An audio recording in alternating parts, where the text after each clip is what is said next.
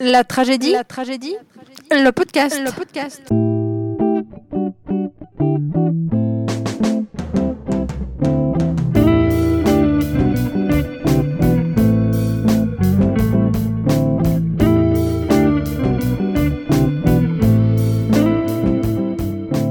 Bonjour à toutes et à tous et à tout ex et bienvenue sur cet épisode spécial du Tragédie, le Tragédimanche, pour un épisode sur la sociabilité, l'amour et la sexualité en temps confiné.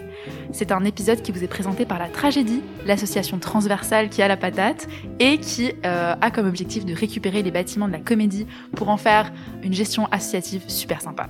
Donc aujourd'hui, on reçoit plein d'invités euh, trop cool. Euh, Maxime, est-ce que tu peux nous parler plus du premier invité? Alors oui, Inès, on va recevoir Alexandre de la librairie Delphica. Il est également travailleur social et il vient nous parler notamment d'un super projet qui s'appelle Correspondant cherche correspondante. Ok, trop bien. Et ensuite, on recevra qui, euh, Audrey? Et après, on recevra Gaïa et Constance du collectif Révolutionnel, un collectif militant, féministe, intersectionnel, qui viendra nous parler de sexualité inclusive et notamment de leur projet La Saint-Valentin du cul. Trop cool, merci beaucoup. Et enfin, euh, on a aussi le plaisir de vous présenter quelques textes Céline, est-ce que tu peux nous en dire plus? Alors oui, on a le plaisir d'avoir reçu vos textes créatifs sur le thème de l'amour et des relations en temps de, Covid. On les lira donc en direct de le poème euh, Antipodal de Lara et ensuite le texte euh, Une journée ordinaire de Magali. Super, alors euh, on vous souhaite une très bonne écoute en direct des toits de la comédie. La tragédie, la tragédie, la tragédie, le podcast, le podcast, le podcast. Salut Alexandre. Salut. Alors, tu es libraire euh, à la librairie Telfica et tu es également travailleur social. Comment est-ce que tu conjugues un peu ces deux activités? Alors, euh, je suis avant tout travailleur social. J'ai fait une formation de travailleur social et euh, je profite de mon activité de libraire pour essayer des projets qui pourraient s'inscrire aussi dans des institutions sociales. Donc c'est un petit peu tout l'enjeu de ma présence à la librairie, c'est d'être une espèce d'animateur culturel d'un lieu indépendant à Genève. Ok, et je trouve que justement tu le fais assez bien à travers euh, les différents projets que tu mènes. Notamment, il y a Livre-moi, c'est ça? Qu'est-ce que c'est que ce projet? Alors Livre-moi, c'est un projet qui, euh, qui est apparu euh, en novembre. C'est-à-dire que le temps du Covid a été un temps durant lequel nous avons dû nous réadapter en qualité de libraire, retrouver notre public aussi, et nous sommes donc dans une dans une réalisation d'un projet de librairie de demain. On essaye un petit peu de réinventer les codes de la librairie. Ok, c'est trop stylé. Et du coup, c'est aussi euh, le fait euh, de, si j'ai bien compris, de pouvoir commander un livre qu'on sait, on sait pas forcément lequel c'est, de recevoir un livre par mois, c'est ça? Alors en fait, euh, une fois par mois, avec deux amis, on réalise des capsules vidéo. On présente un militant associatif, on présente un artiste.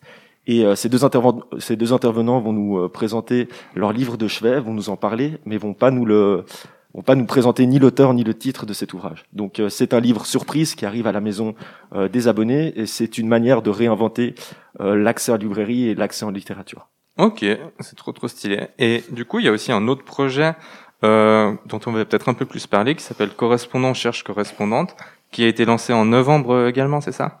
C'est ça. Donc novembre, ça a été une période faste pour la librairie, c'est-à-dire que c'était le temps du deuxième confinement et nous avions été responsabilisés en qualité de libraire. Nous étions considérés comme euh, un commerce essentiel et euh, j'ai donc voulu rendre euh, l'appareil en, en, faisant un travail de fond sur le lien social, le lien social qui est donc essentiel pour traverser une crise. Ouais, je pense qu'on est tout à fait d'accord avec ça et c'est justement un peu en partie le sujet de, de ce podcast.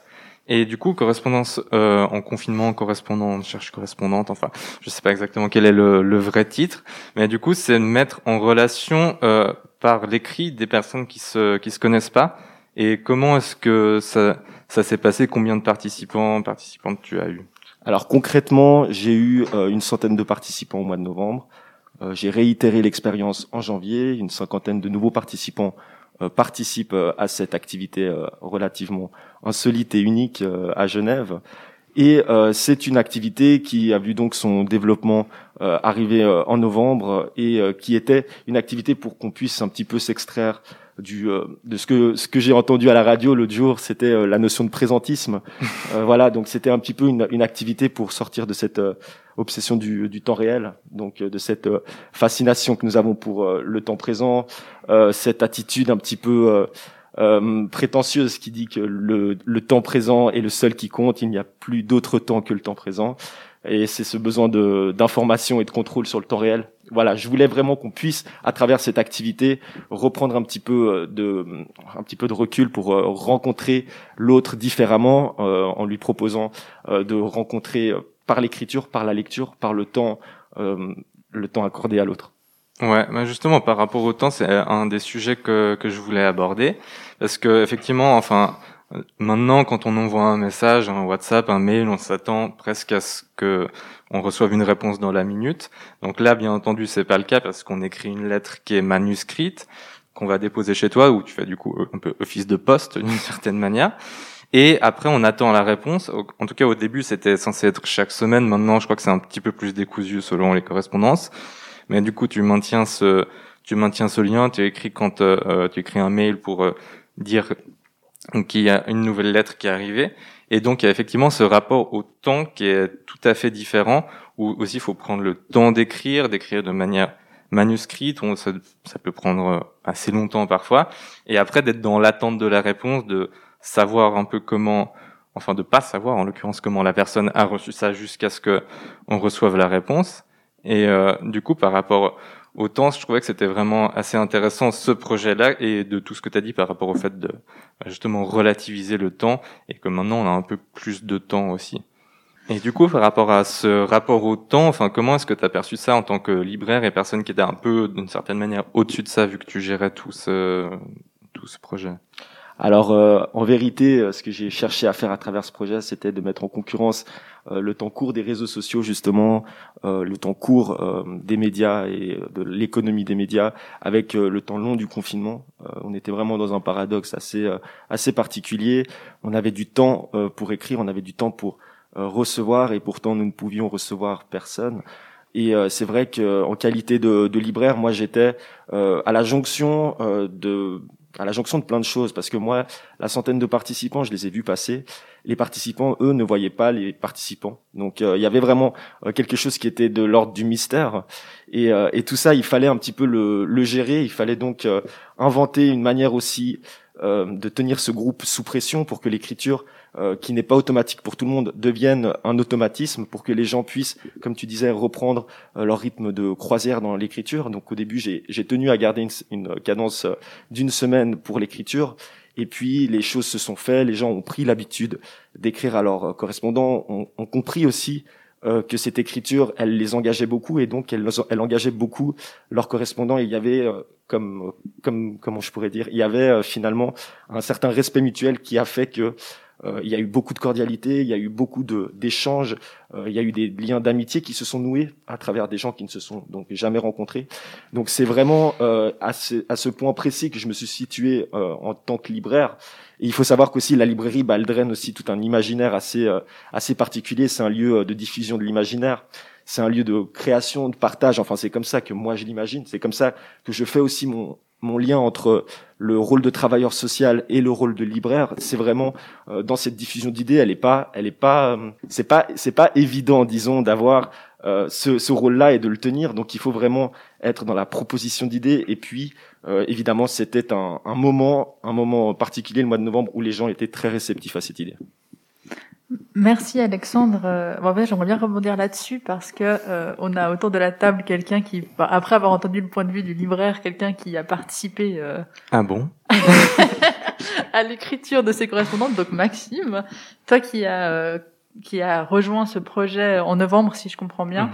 Euh, Qu'est-ce qui t'a poussé toi, en tant que en tant que personne, à participer en fait à ce projet de correspondance? Bah pour ma part, moi j'ai toujours un peu aimé écrire et justement un peu ces dernières euh, années, j'avais un peu perdu ce lien avec l'écriture manuscrite. Et euh, quand il y a eu ce projet, qui est, enfin j'ai entendu parler de ce projet, je me suis dit bah c'est super, c'est un peu l'occasion de réécrire de nouveau il y a aussi un temps où j'écrivais aussi des lettres manuscrites un peu, enfin, un côté un peu romantique, euh, dépassé d'une certaine manière, mais j'aimais beaucoup ce côté effectivement du temps long dont on a aussi parlé juste avant, effectivement de prendre le temps d'écrire.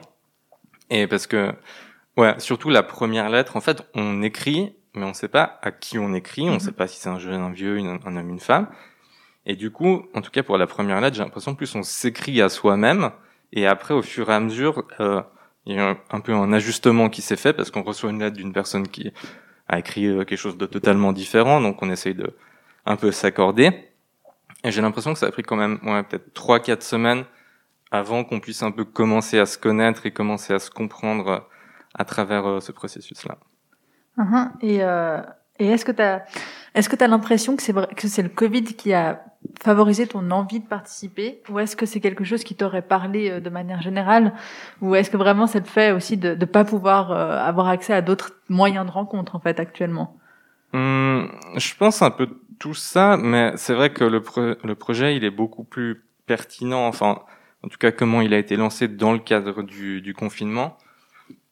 Mais après, c'est le genre de projet que je pense, s'il n'y avait pas eu de pandémie ou quoi que ce soit, j'aurais sans doute participé également parce que justement, j'aime bien le rapport euh, à l'écriture et puis aussi bah, ce côté mystère et inconnu que tu as un peu évoqué euh, avant, Alexandre, et que justement, enfin, on ne sait pas à qui on écrit, on ne sait pas comment la personne va recevoir, si elle va comprendre nos blagues ou, ou ce genre de choses. Et euh, non, non, je pense que c'est un projet que j'aurais fait de, de toute manière. Et à la base, justement, c'était censé durer trois semaines, c'est ça, Alexandre? Exactement. Et euh, ouais, à la fin des trois semaines, j'étais là, ah, mais enfin, on commence à se comprendre. Comment, pourquoi est-ce qu'on arrêterait? Et heureusement, enfin, t'as as fait en sorte que ce projet puisse continuer pour les personnes qui, qui le voulaient, quoi. Voilà, ouais, j'avais donc mis trois semaines euh, de délai au début pour que les gens puissent, euh, s'ils le souhaitaient, euh, se sentir libres de s'extraire du projet aussi. Mhm. C'était important Ouais. pour moi parce que évidemment que l'écriture, euh, comme je parlais de responsabilité tout à l'heure, euh, prendre la responsabilité d'arrêter euh, une- un projet d'écriture parce que finalement on se rend compte euh, que c'est trop dur pour nous ou bien que la personne en face de nous ne nous correspond pas du tout. C'était important pour moi de laisser cette, euh, ce ce cadre de trois semaines à disposition. Et toi, est-ce que tu as eu des, des retours sur un, sur des gens qui se sont peut-être euh, retrouvés en, en vrai euh, après le, après la correspondance ou est-ce que est-ce que qu'est-ce qui se passe en fait? Est-ce que ça débouche sur quelque chose euh, ou ça reste vraiment dans ce cadre des correspondances? Alors euh, c'était un projet inédit, je l'ai euh, entamé sans savoir trop euh, où j'allais, qu'est-ce qui allait découler de, de ce projet. Donc j'ai pu compter aussi sur l'appui d'une amie, mon ancienne prof d'écriture, pour un petit peu cadrer aussi ce groupe, pour proposer des activités d'écriture, pour que les Mhm. gens se sentent à l'aise aussi dans l'écrit. Et donc du coup je n'avais aucune idée euh, de la forme que ça allait prendre à terme.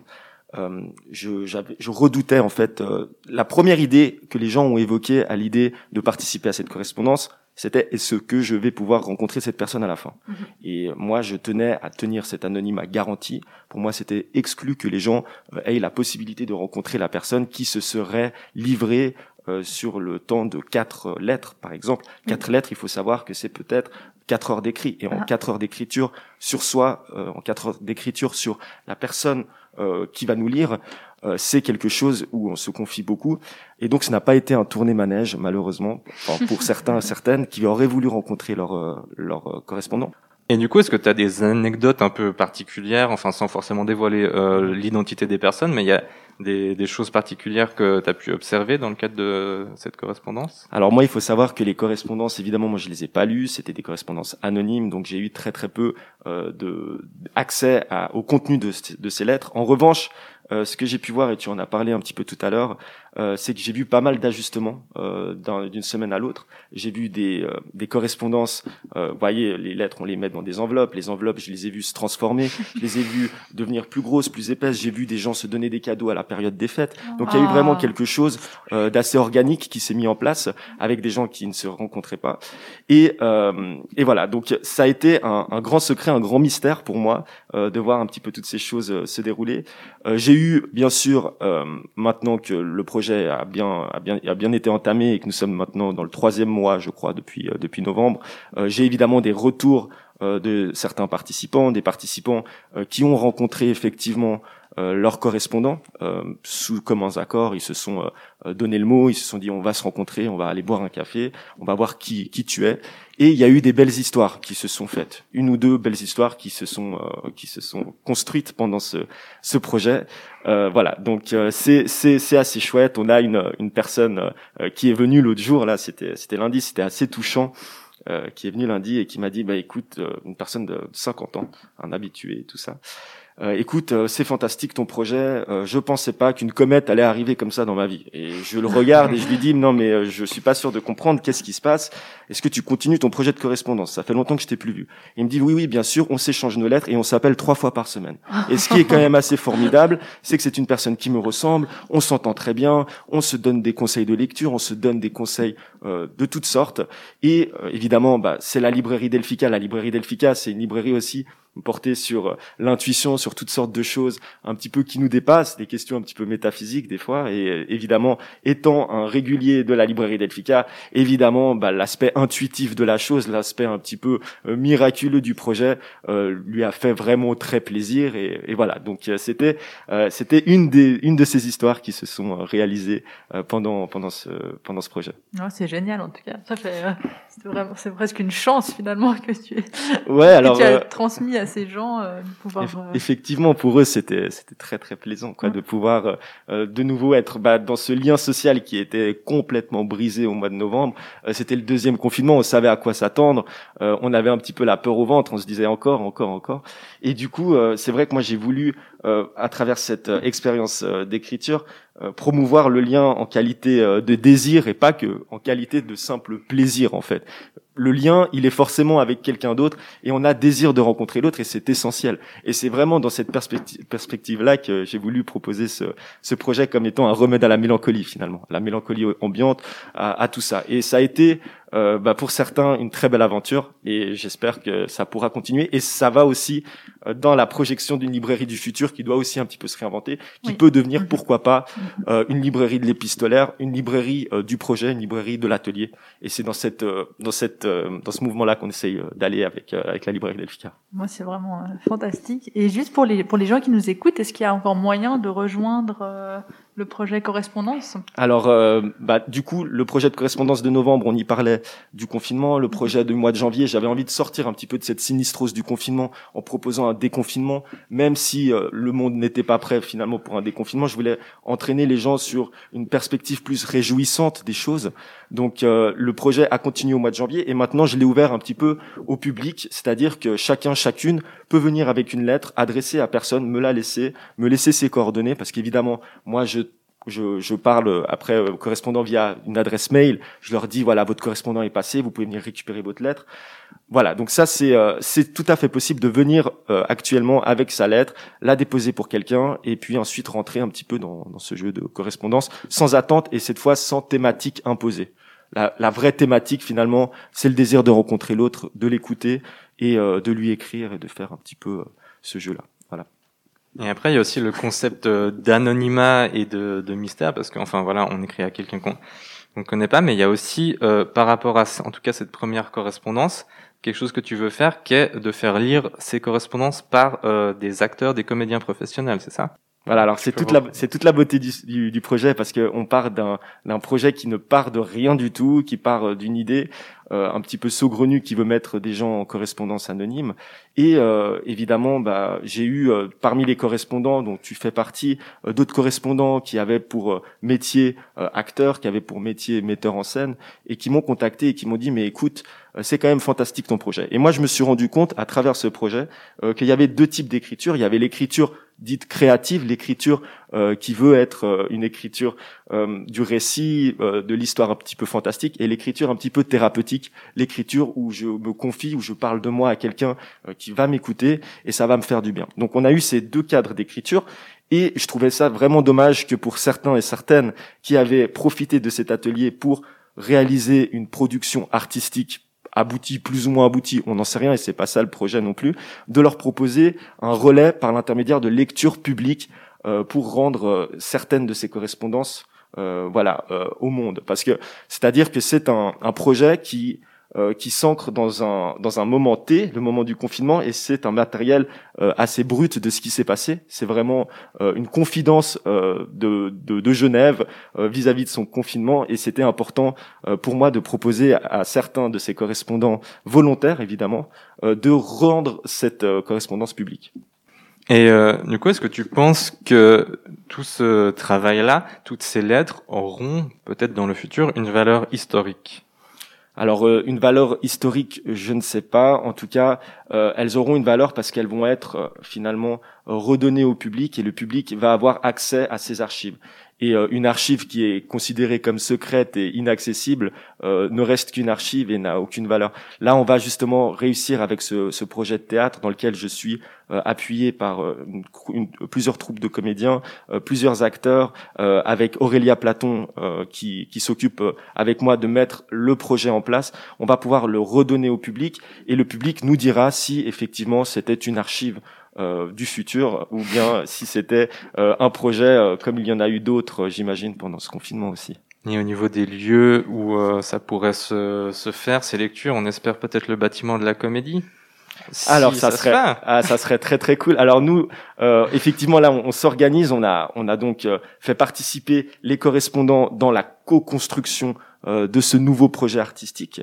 Euh, en leur faisant passer un formulaire que tu as rempli, que beaucoup de participants ont rempli. Sur une centaine de participants, on a environ 85-86 personnes qui veulent participer aux lectures, c'est-à-dire mettre leur texte à contribution. Certains euh, correspondants vont pouvoir lire leur texte aussi, vont être coachés euh, par des acteurs de théâtre, des, des, des, acteurs de théâtre qui vont leur donner un petit peu la réplique pour les entraîner à la lecture à voix haute. Et pour l'instant, ce projet devrait se dérouler dans des lieux que les correspondants ont choisis, à Genève. on a essayé quand même euh, de ne pas trop euh, de ne pas trop de ne pas trop nous faire avoir. Donc on propose on leur a demandé euh, des lieux en plein air pour l'instant mmh. pour que ça soit des lectures publiques en plein air. Mais effectivement si d'aventure on pouvait en juin juillet réaliser quelque chose dans les bâtiments de la comédie ça serait fantastique. Et du coup aussi par rapport à ce podcast, on avait envie, dans une certaine mesure, de parler d'amour et on s'est rendu compte que c'était extrêmement compliqué d'aborder ce sujet parce qu'autant du lien social, tu peux avoir un psychologue, euh, le côté sexuel, tu peux avoir un sexologue, mais il n'y a pas d'amourologue d'une certaine manière. Et du coup, quel euh, est un peu ton point de vue sur euh, les différentes manières de vivre l'amour en ce moment, en période de confinement, de faire des rencontres Enfin, qu'est-ce que tu penses que ça a pu changer en bien ou en mal dans ce genre de relation?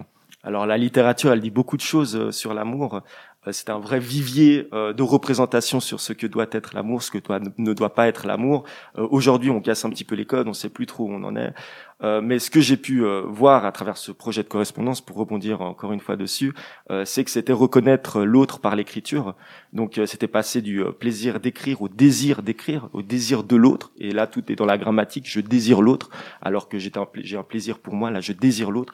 Et du coup, effectivement, le sentiment amoureux, on, on sait qu'il peut être il peut être révélé par une amitié extrêmement forte, il peut être révélé par une passion soudaine. Il y a toutes sortes d'amour et euh, dans ce, dans le cadre d'une écriture, dans le cadre euh, d'un moment accordé à l'autre, euh, l'amour peut prendre toute sa place et c'est donc l'amour au temps du confinement.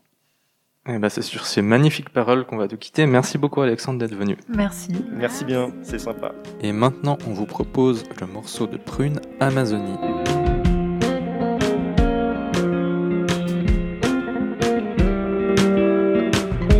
Brandis mon thé fumant. Dans les clubs, dans les bars, je narque l'hiver et les ivrognes.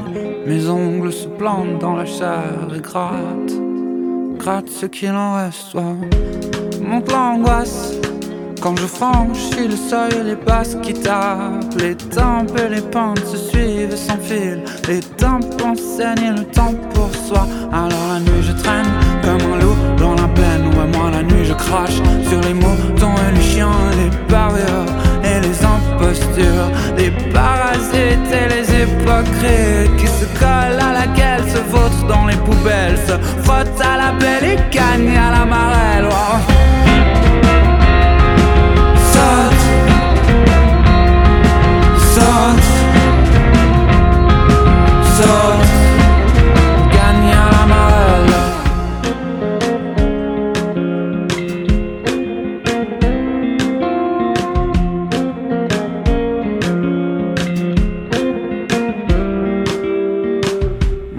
Seul à faire la fête à mon égo de merde, à mon orgueil.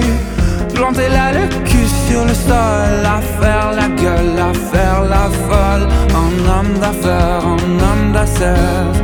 Paresse, caresse, fait place, laisser faire. Se taire, se taire, se perdre. Ouais, dans la chaleur, perche de la canapé. De les âmes et les soucis ne sont que fourmis. Point noir sur le visage de l'Amazonie. Étaient là-bas. Quand t'es parti, offrir ton sourire au ton sourire et puis ta vie, offrir ton sourire au rhum. Ton sourire et puis ta vie. Saute, saute,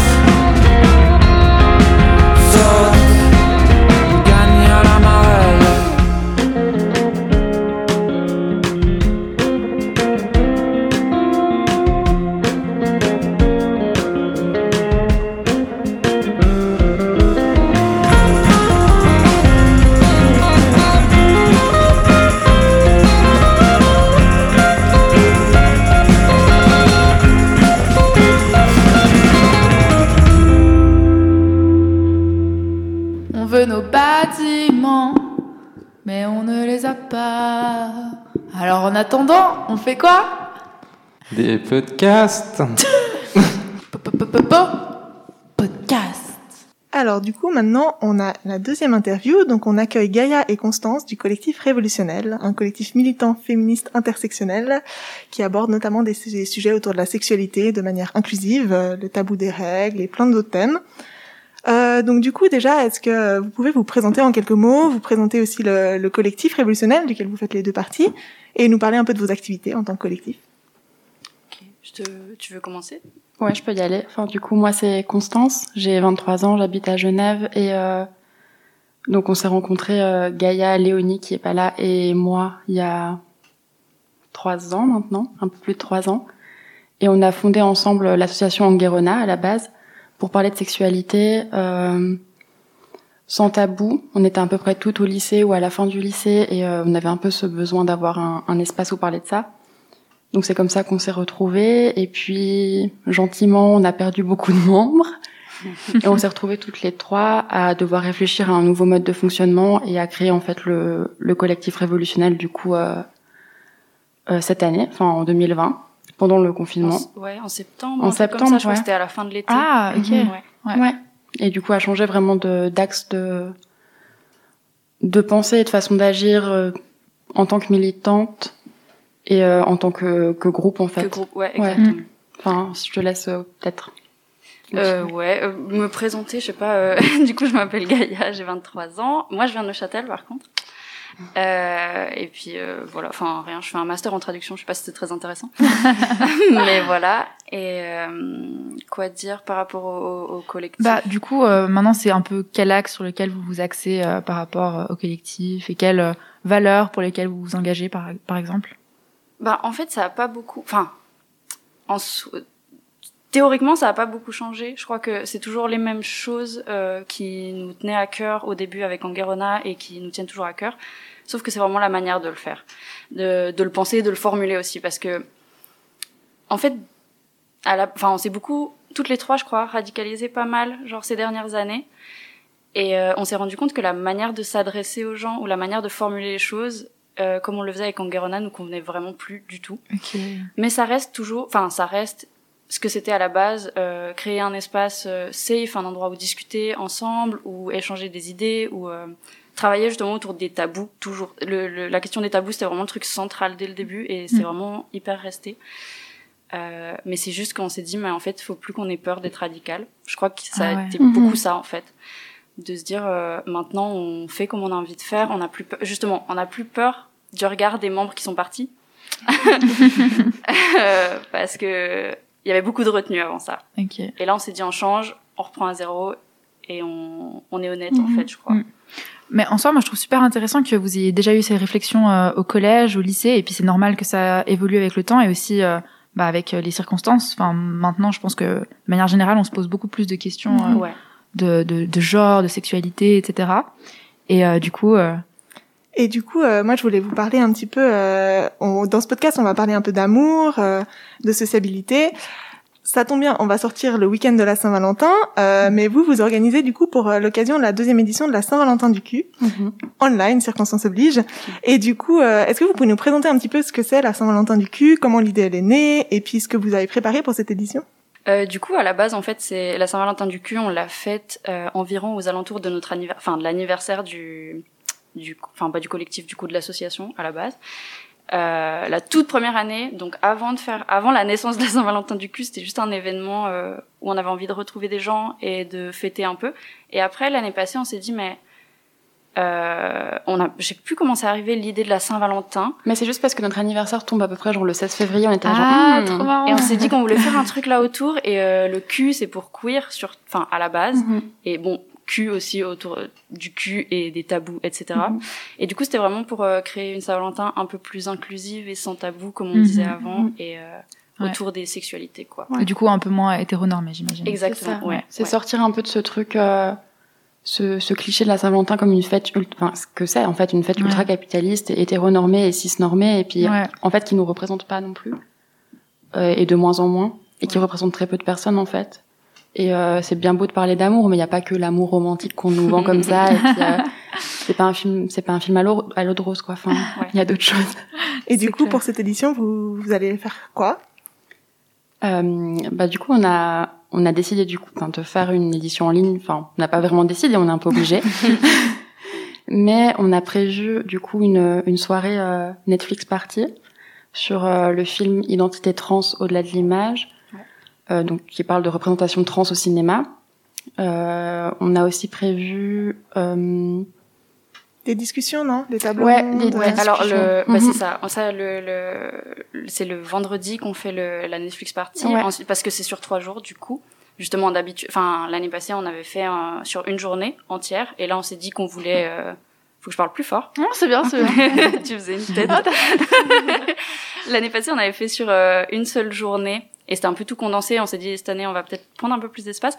Du coup le vendredi on a ça, samedi on a deux choses. On fait euh, euh, en fin d'après-midi on sort une vidéo sur euh, la pureté militante et la cancel culture Ah ouais.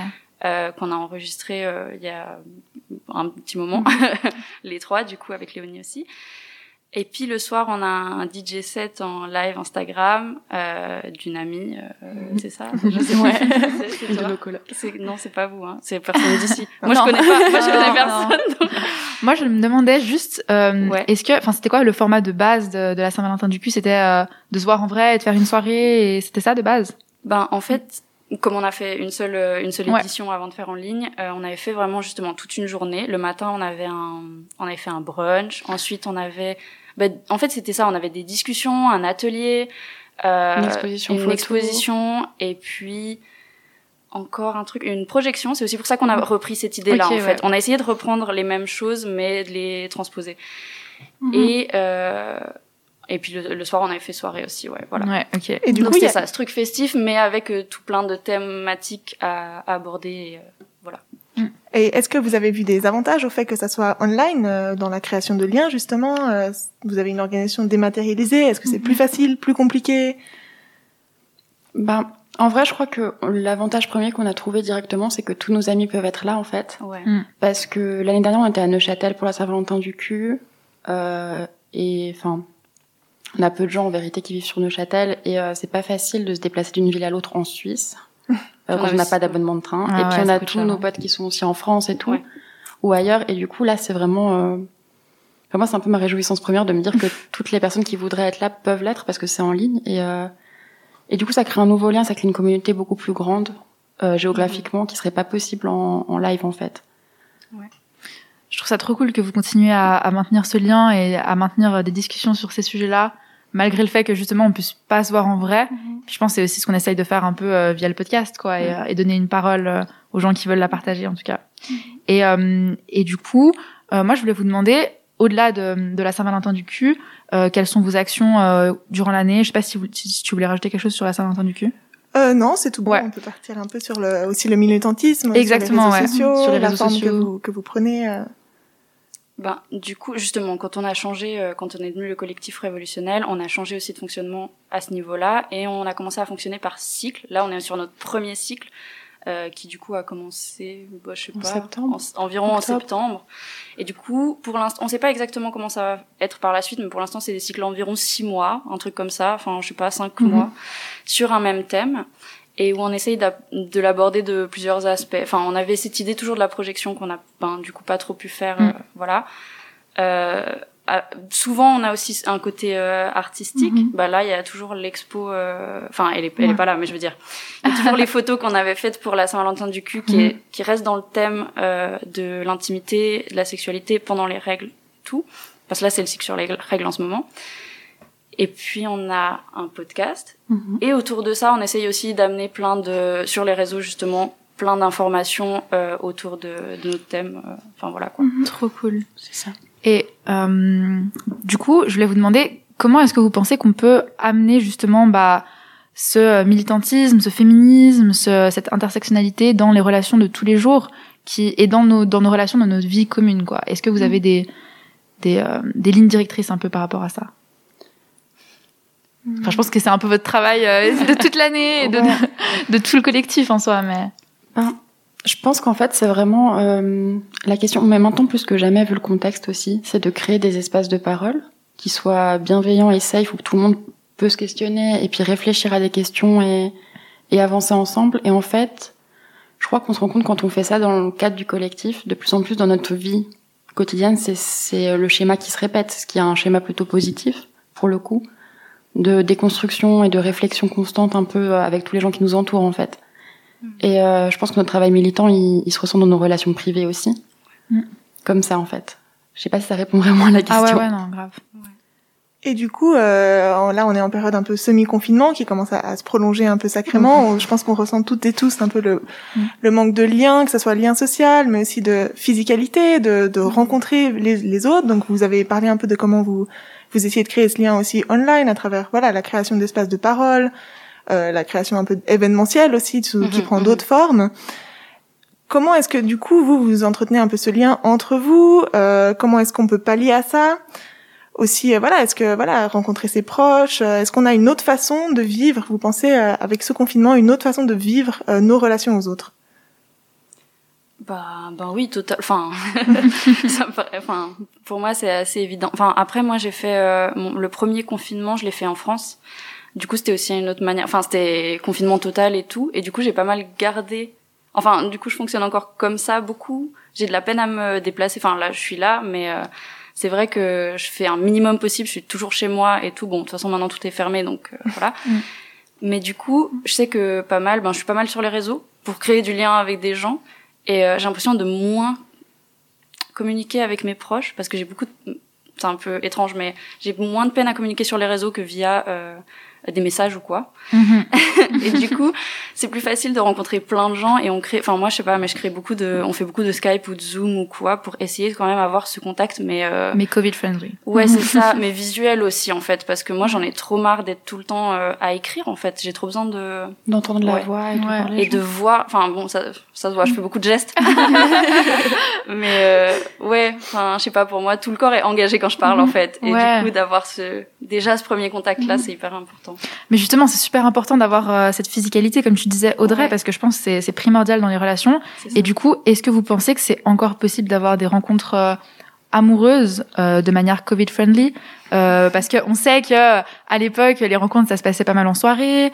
Euh, et voilà, alors que maintenant, il n'y a plus toutes ces occasions d'avoir ce contact physique. Qu'est-ce que vous en pensez? Comment est-ce qu'on peut pallier à Mhm. ça? Ben, enfin, mon perso, je suis pas hyper bien placée pour parler parce que j'ai démarré une relation en plein Covid. Ah. du coup, genre, voilà, mais un peu entre deux confinements, donc c'était, c'était bon, genre, on était ok. mais euh, en vrai, je pense que les applications de rencontres, genre, plus que jamais, Mm, c'est, ouais. c'est une nécessité en fait. On en a beaucoup rigolé aussi, un peu. euh, Il y a pas mal de stéréotypes autour de Tinder typiquement, et puis Grave. euh, on en rigole beaucoup et et tout ça. Mais je pense que actuellement, c'est vraiment une nécessité pour la sociabilisation, pour la sociabilité, et euh, parce que c'est notre seul espace de rencontre en fait, qui soit safe complètement et euh, enfin au niveau du Covid, je veux dire. Mais ouais, parce que, euh, enfin, ça me fait juste penser à ça. Mais c'est vrai que Tinder n'a pas l'option euh, de la non-binarité. Et Mhm. euh, il y a eu des, enfin, plusieurs problèmes avec des personnes euh, trans ouais. qui ont été euh, bah, signalées, etc. Mhm. Enfin, du coup, moi, je suis, enfin, j'ai- j'aime bien Tinder aussi, mais je trouve ça un peu problématique quand même quand on voit qu'ils sont pas très inclusifs de la Ouais. communauté queer, quoi. Complètement. C'est pour ça qu'il y a d'autres applications qui sont cool, qui existent. Typiquement OkCupid, Ok. qui est vraiment bien où tu peux euh, hyper personnalisé ton identité de genre, ton orientation sexuelle et aussi qui tu veux rencontrer. T'as le droit en tant que personne trans de vouloir rencontrer que des personnes trans et ça c'est Trop ouf. C'est méga chouette. Enfin c'est du coup vraiment devenu une application j'ai l'impression euh, Mhm. queerness à 100%. c'est trop cool. Mais ouais. Trop cool, je connaissais pas du Ouais, tout, mais C'est trop vrai bien. que ça crée hyper bien cet espace safe. Mhm. Mais c'est vrai que moi, je me rends compte que bah, je rencontre que des gens via les réseaux qui sont pas des réseaux de rencontres, Mhm. euh, enfin de rencontres euh, amoureuses ou Ouais. relationnelles. Ou et ça, c'est un truc qui m'a fait, qui m'a beaucoup amusé de me, ren- me rendre compte de ça, c'est que je rencontre que des gens que je connaissais déjà il y a longtemps. Pendant le, enfin pendant le Covid, en tout cas, il y a eu ce truc de, j'ai quoi, j'ai entamé deux trois relations. Moi, je suis euh, polyamoureuse, donc j'ai pas mal de gens en parallèle, euh, plus plus beaucoup en ce moment, mais il y a eu deux trois personnes que j'ai rencontrées qui étaient des gens avec qui ben j'avais eu un contact il y a je sais pas cinq six ans euh, avec qui j'avais fait une fois un cours de quelque chose euh, je sais pas quand. Ok. et on s'est reparlé via les réseaux justement si tu vois une story tu réponds et puis euh, tout à coup tu te dis bon est-ce qu'on irait pas prendre un café et tout. Et en fait ça je sais pas comment dire mais le, enfin le confinement. Le Covid il a dégagé un peu un j'ai l'impression qu'il a dégagé un espace et du temps. Et du coup tu vois d'autres gens que tu vois pas. Mhm. et tu reviens enfin tu reviens ce qui est pas une bonne chose je pense. Enfin moi pour moi ça l'a pas été parce que les gens avec qui j'ai arrêté d'avoir un contact c'était pour une raison. Et j'avais oublié cette- oublié entre et temps. j'avais oublié entre temps et, euh, et du coup je m'en suis rendu compte. Du coup maintenant je vais faire attention. Trop marrant. mais c'est intéressant de voir ce truc là c'est je suis pas allée chercher plus loin. Je suis revenue à Mhm. des à d'autres enfin des gens que je connaissais déjà quoi Oui, c'est vrai que là maintenant, on, on fait plus vraiment des rencontres euh, spontanées ou c'est Mhm. c'est plus difficile en tout cas de rencontrer des nouvelles personnes. C'est un constat que j'ai fait. On rencontre peu de nouvelles personnes et du coup, on, on cherche peut-être à justement dans nos cercles à, à- à approfondir À des relations, des à recréer des liens, euh, Mhm. que ça soit amical, social, euh, sexuel ou autre. Mais c'est vrai que on, je, je trouve qu'il y a un on, on prend le temps de l'introspection et on, on prend le temps de, de regarder un petit peu euh, qui est, qui est autour de Mhm. nous Mhm. et de chercher aussi de réfléchir. On, bah, on réfléchit beaucoup à voilà comment comment entretenir une amitié quand on peut pas se voir. Ouais. Par exemple avec des gens euh, des gens qu'on qu'on croiserait tous les jours à l'uni, d'un seul Mhm. coup on les voit plus. Bah est-ce que cette amitié, euh, je vais euh, d'un seul coup commencer à lui écrire des messages? Est-ce qu'on va faire des zooms euh, ou autre? Et c'est Mhm. vrai que je pense on, on devient peut-être un peu plus introspectif sur nos manières de de, Ouais. de, de relationner de Mhm, façon un peu générale, euh, avec du bon et du mauvais. Hein, mais c'est vrai que c'est vrai que c'est intéressant. Et euh, je vais devoir, je voulais poser la question aussi. euh, le confinement, ça nous demande aussi un peu de, de revoir du coup notre façon de vivre aussi notre sexualité, de nous adapter. On a besoin de faire preuve un peu parfois d'imagination parce qu'il y a des choses, euh, voilà, nos habitudes sont plus euh, Mhm. sont plus forcément possibles. Du coup, euh, quel type de sexualité on peut explorer en confinement? Euh, bah, je sais que maintenant c'est vachement différent, mais euh, je vais parler plutôt du premier confinement justement en France où j'habitais avec mon mec en fait.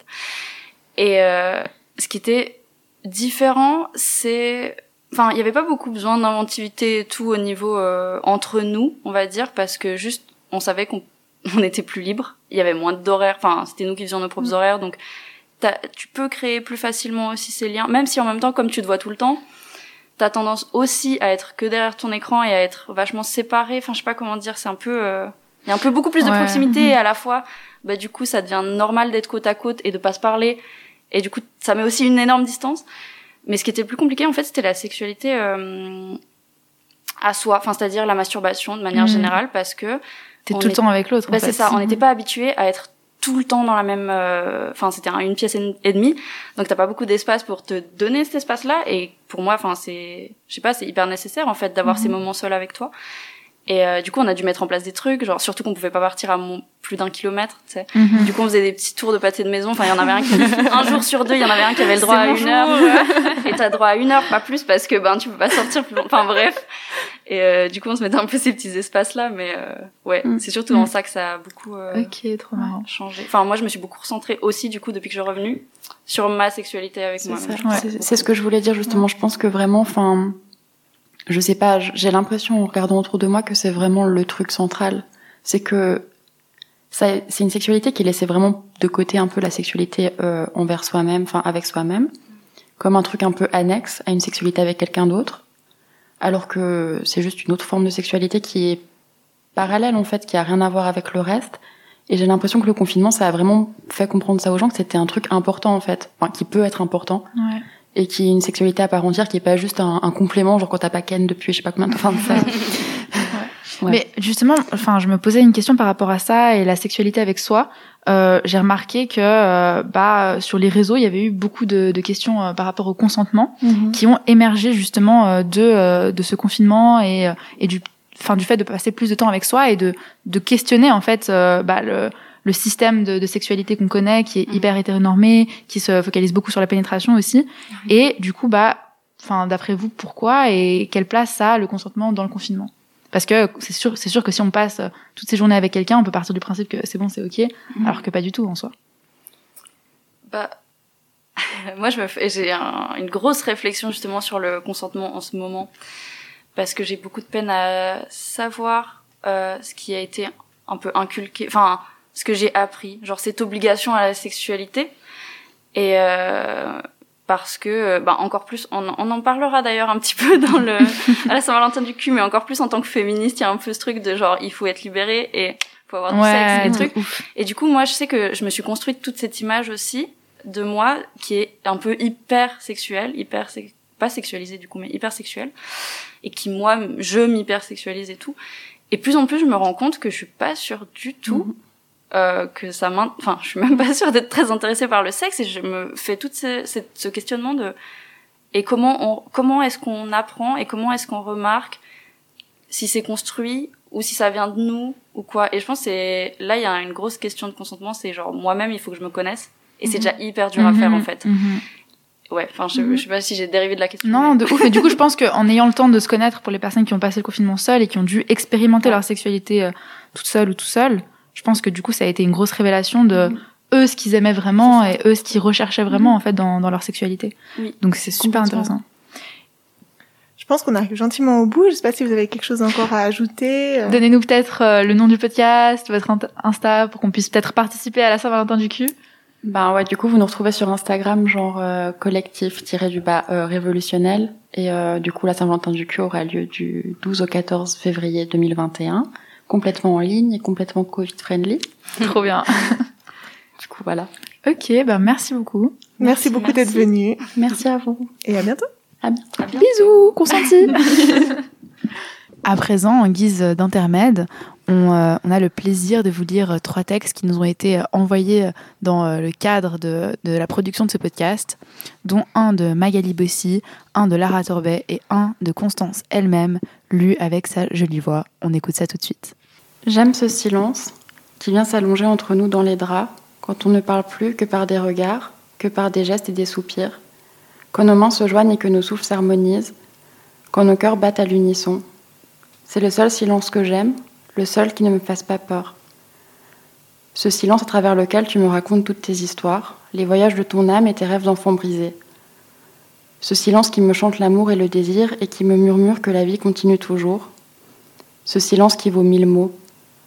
Ce silence où tout semble enfin avoir trouvé sa place. Ce silence qui me dit que je peux me reposer, que je n'ai plus à avoir peur. Notre silence pour faire taire tout ce qui hurle si fort en moi. Merci beaucoup. Une journée ordinaire, Magali Bossy. Mon amour, je viens d'ouvrir les yeux. Dehors, le ciel est déjà clair. Et pourtant, nous sommes en hiver. L'oreiller a ton odeur, une odeur familière, rassurante, une odeur de tanière. Dans la lumière du jour, il est presque 8 heures, la poussière est suspendue. On dirait des miettes d'argent, ou alors les notes tombées d'un piano, comme dans les gymnopédies de Satie. Tiens d'ailleurs, c'est drôle. Hier, en m'endormant, j'ai relu Salambo, ton roman préféré. J'en avais oublié les détails et ce matin, je me réveille avec sur la peau les mots de Flaubert. Et au creux des paupières, la douceur de tes lèvres. Depuis notre lit, le tic-tac de la grande horloge m'attrape comme un hameçon. Le temps est un pêcheur à la ligne qui me pousse à me redresser et à quitter le refuge chaud de notre édredon. Je me relève, ma colonne vertébrale fait le même bruit que ces biscuits que tu aimes tant et qui craquent sous la dent. Les tuiles aux amandes, je crois, même si je ne suis plus très sûre de leur nom. À côté de moi, le creux du matelas marque toujours la place que tu aimes prendre pour dormir. Le creux est froid, bien sûr, et je n'ose pas y poser la main pour chercher ton ombre dans la douceur des draps. J'ai peur de déranger les couvertures, peur qu'un geste malheureux me fasse perdre l'image que tu as laissée dans notre lit. Je t'imagine, roulé en boule sur le côté, avec tes cheveux blancs, si clairsemés, répandus sur l'oreiller comme du lait renversé. Ton corps aimé, ridé, ramassé sur lui-même. J'aurais bien aimé t'embrasser ce matin. Poser mes lèvres sur ta nuque, à la frontière de ta chemise de nuit, et rire gentiment, en t'entendant me dire d'un air de reproche Pourquoi est-ce que tu me réveilles? Il est encore tôt. Puis tu serais retourné dans les bras de Morphée. Il est déjà 8h10. Je m'étire un peu et fais craquer ma nuque. J'inspire bien fort, jusqu'à que je sente le bout de mes seins flétris tendre le tissu de mon pyjama. Puis je relâche le souffle. Une fois, deux fois. Respirer, c'est être vivante. Je quitte enfin le lit avant d'enfiler mes pantoufles par-dessus ma robe de chambre, celle qui a un trou à la manche. Ma tresse grise me fait comme une écharpe. Je la défais distraitement en préparant du thé. Je n'allume pas la radio. Je ne l'allume plus depuis qu'une menace invisible a emporté la moitié de ma vie. La radio, après tout, raconte toujours la même chose. Restez chez vous, ne sortez pas, mettez un masque, évitez les déplacements, lavez-vous les mains, tenez-vous à distance, à distance, à distance. Le journal, c'est pareil. À croire que les médias ne conjuguent plus que des verbes à l'impératif. Peut-être que les journalistes ont oublié qu'il existait d'autres temps verbaux. On se croirait dans un de ces romans d'anticipation qu'on lisait quand on était jeune. 1984, tu te souviens? Bien sûr, ils ont raison. Il faut qu'ils aient raison. Sinon, à quoi bon tout ça? Hier, les voisins très gentils sont venus me voir. Tu sais, le petit couple du deuxième? Ceux qui ont une fille. Elle a seulement deux ans, je lui ai donné un biscuit. Ils voulaient savoir si j'avais besoin de quelque chose, s'ils pouvaient faire mes courses. Dans l'attente du vaccin, c'est mieux de ne pas sortir, ils ont dit. J'ai répondu que non, que tout allait bien, que j'irais à l'épicerie dans la journée, que j'avais mon masque. Là, vous voyez, j'en ai toute une réserve dans mon sac. Et du gel hydroalcoolique aussi. Je leur ai dit que tu allais venir avec moi. Ils m'ont regardé bizarrement, comme on regarde les chiens en fin de carrière, ceux qui aboient tout seuls dans le vide. Je crois qu'ils ont peur que je devienne folle. Il n'y a pas de raison. Aujourd'hui, nous irons faire les courses, mon amour. Je vais mettre mon masque et en dessous, un peu de rouge à lèvres pour nous donner du baume au cœur, pour colorer un peu la vie. Je te tiendrai dans le creux de ma main, sauf quand il faudra se les désinfecter, les mains. Après, nous irons au parc. Nous nous assoirons sur notre banc, ce lieu où on s'est rencontrés il y a 54 ans.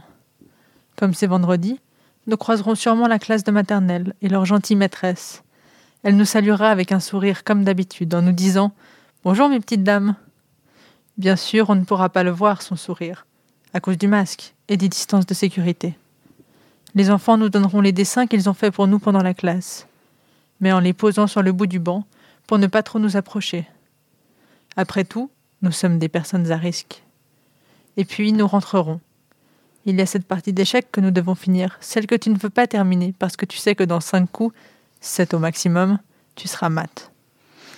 Le reste de la journée se passera comme se sont passées toutes les autres d'avant, dans une ville qui tourne au ralenti, avec pour seule compagnie le ronronnement lointain des vies de nos voisins, tous en télétravail. Nous, le travail, on a déjà donné. Est-ce qu'on fait de la téléretraite, du coup? Nous parlerons de tout et de rien.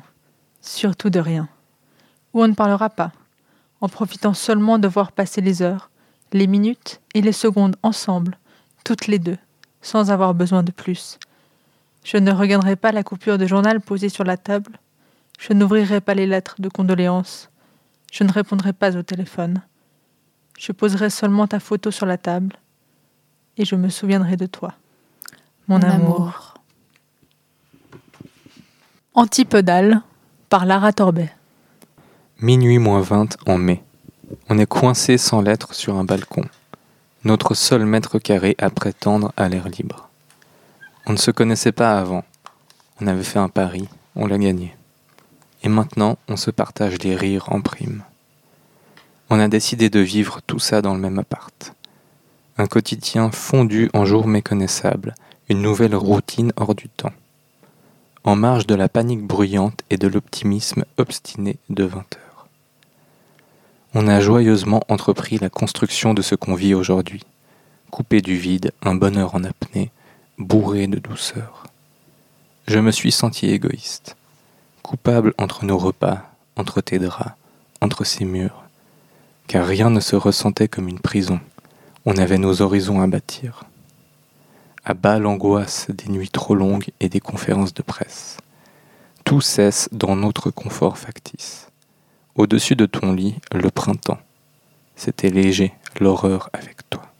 La, tragédie. Le podcast. Le podcast. Donc on se retrouve maintenant pour la partie du podcast où on va euh, discuter en fait entre Audrey, euh, Maxime, Céline et moi-même de nos visions euh, de la sociabilité en temps confiné. Et c'est Céline qui modérera la discussion.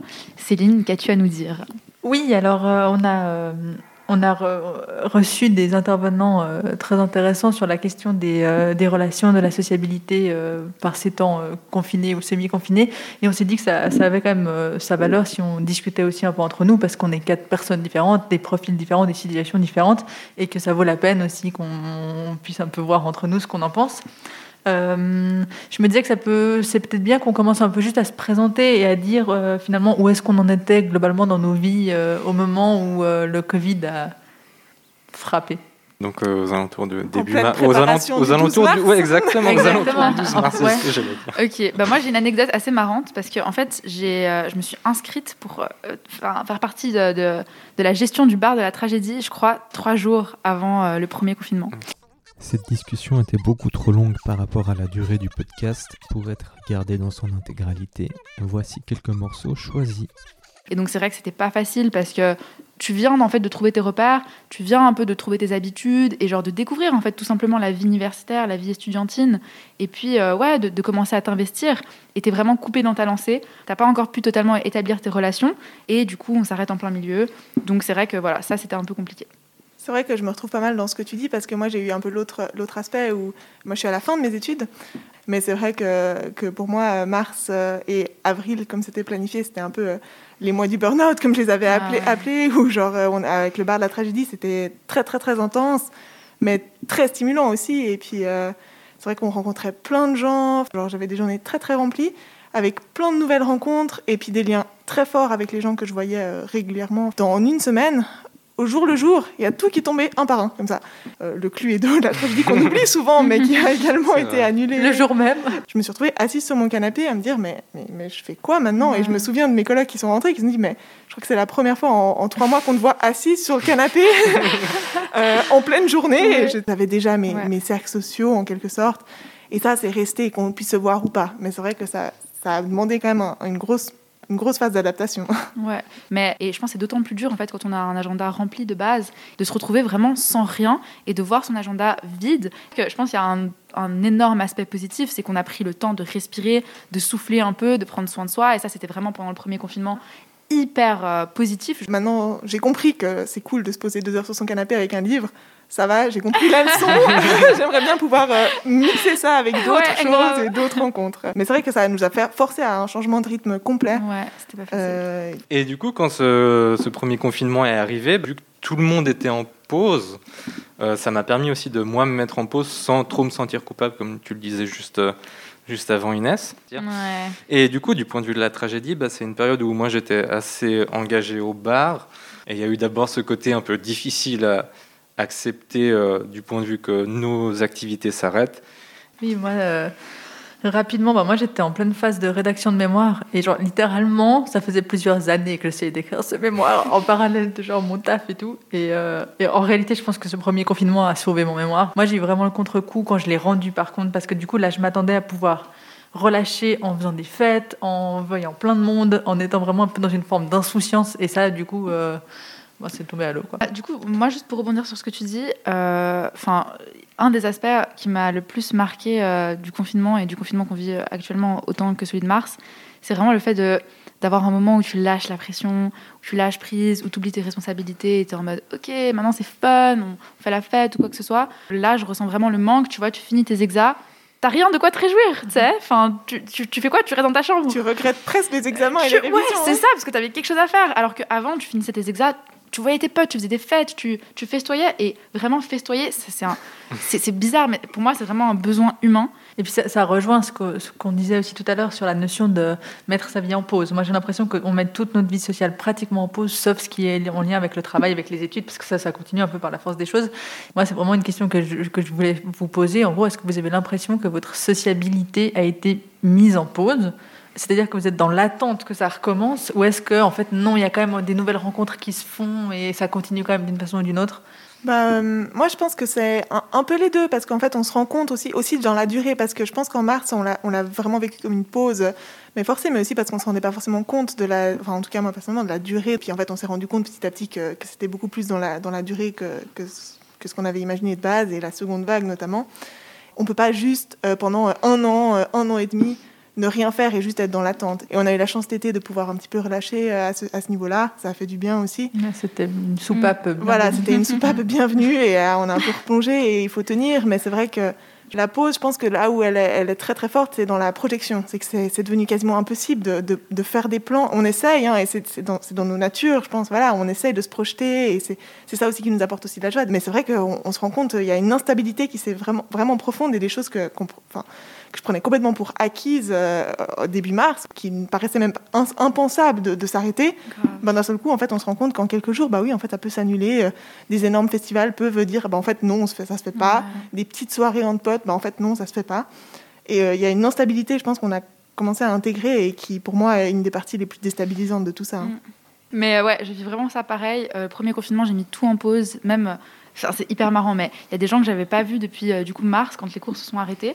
Et après en septembre à la rentrée, on a repris notre relation exactement là où elle s'était arrêtée. Et c'était super marrant et super bizarre parce que, euh, comme tu disais, euh, on n'a aucune idée de la, de la durée temporelle. Et donc moi, dans ma tête, je me disais en septembre c'est fini, en septembre c'est fini. Et en fait, c'est ça qui me faisait tenir et tenir aussi cette pause totale de sociabilité. Maintenant, c'est plus le cas.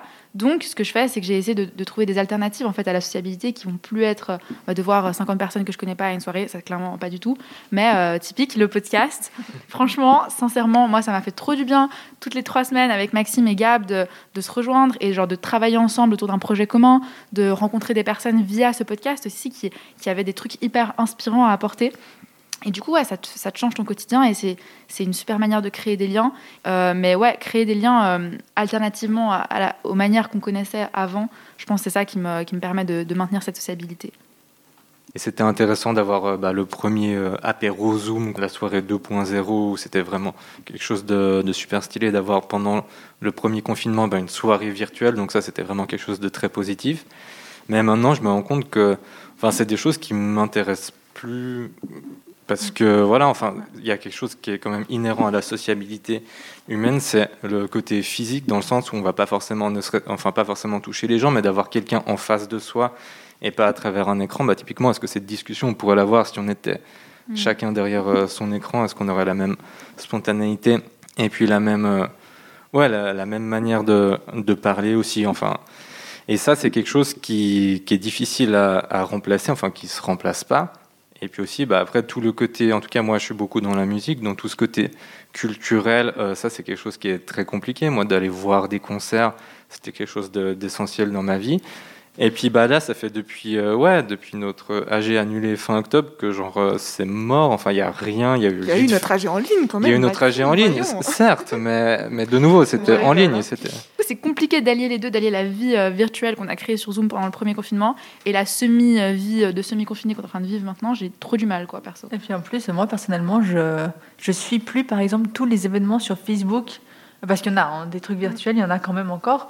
Et genre moi, je me rends bien compte qu'à une époque, genre je me mettais genre sur intéressé sur tous les événements qui passaient à Genève. Et là, franchement, euh, enfin, moi je sais même plus ce qui se passe. hein. Ouais. les, les festivals et tout, moi je, je rate tout en fait. Ouais, non, mais je suis assez d'accord et, et ça me rappelle euh, une discussion que j'avais eue, je crois, avec, euh, avec Emma. Salut Emma, si tu nous écoutes. Euh, où on disait qu'en fait, d'un côté, il y a un côté un peu rassurant de se voir qu'en en fait, on s'habitue pas à, à- à Zoom et à se voir en ligne, à ces discussions en ligne. Ça continue à manquer. On s'habitue à beaucoup de choses auxquelles on pensait ne pas pouvoir s'habituer. Mais en réalité, on se rend compte, tout le monde là, on a, on a marre en fait de faire des trucs en ligne et purement en ligne. Et donc, euh, je trouve qu'il y a un côté un peu, un peu rassurant, sans vouloir euh, faire la vieille réac, euh, mais euh, de, de- de se dire que voilà, en fait, on, fait avec, on l'utilise parce qu'il y a des choses positives desquelles tirer. Mais euh, on, sait tous que c'est pas c'est pas ça notre nouvelle façon de vivre et que et qu'on cherche quand même à, à créer du lien autrement. Je suis trop d'accord. Et du coup, Oui. peut-être pour conclure, parler bah, justement de, enfin, de comment rebondir, sachant que enfin, c'est un peu notre ADN en tant qu'assos, et qu'on a, pu, qu'on a pu justement faire des choses pour euh, quand même continuer à garder le lien d'abord entre nous, d'abord entre bah, toutes les personnes du bar, et après intégrer des nouvelles personnes à l'image d'Inès qui est, qui est venue après coup. Et euh, du coup, tout ce côté-là qui était vraiment important, qu'on a réussi à faire, même si je pense qu'on a perdu du monde en cours euh, de route, et après de s'ouvrir un peu d'une certaine manière aux autres à travers le podcast. Et maintenant, tu vois, c'est un peu genre, est-ce que dans combien de temps la vie va pseudo reprendre normalement ou Mm. pas, enfin avoir des, des allègements, et puis c'est un peu cette euh, absence d'horizon que je trouvais aussi compliqué à gérer. Et en même temps, ce- la création de ce podcast, c'est une alternative en fait au- à tout ce qui a été, euh, euh, à tout ce qui s'est arrêté. Et moi, je trouve ça fou qu'on arrive quand même là-dedans à trouver des opportunités. On n'aurait jamais fait ça en fait clair, dans un autre, euh, dans un autre contexte. Donc ça, c'est du positif finalement. Bon, bah merci pour cette discussion. Merci à tous et toutes. Merci. Sur une étoile, sur un oreiller, la tragédie. Fais des La tragédie. Mais pourquoi tu fais ça? C'est plus- C'est clairement pour le style. On s'y croit, on s'y croit. C'est pour le raccord son parce que je croyais que ça allait faire une grosse ligne, mais ça n'a pas du tout fait ça. Ok, bref. Bah, du coup, merci à toutes et à tous de nous avoir euh, suivis. Euh, on est hyper euh, heureux de pouvoir euh, reprendre ce podcast. Et donc, on vous quitte sur ces notes de positivisme et avec un morceau des Seven Seas qui s'appelle The Wall. Ça me dit quelque chose, les Seven Seas. Ouais, je crois qu'on connaît un des gars dedans. Ah Ouais. ouais, ça me dit quelque chose. ouais. Ouais. C'est bien possible. ouais. Allez, Ciao. bonne journée, À ciao. bientôt. Lost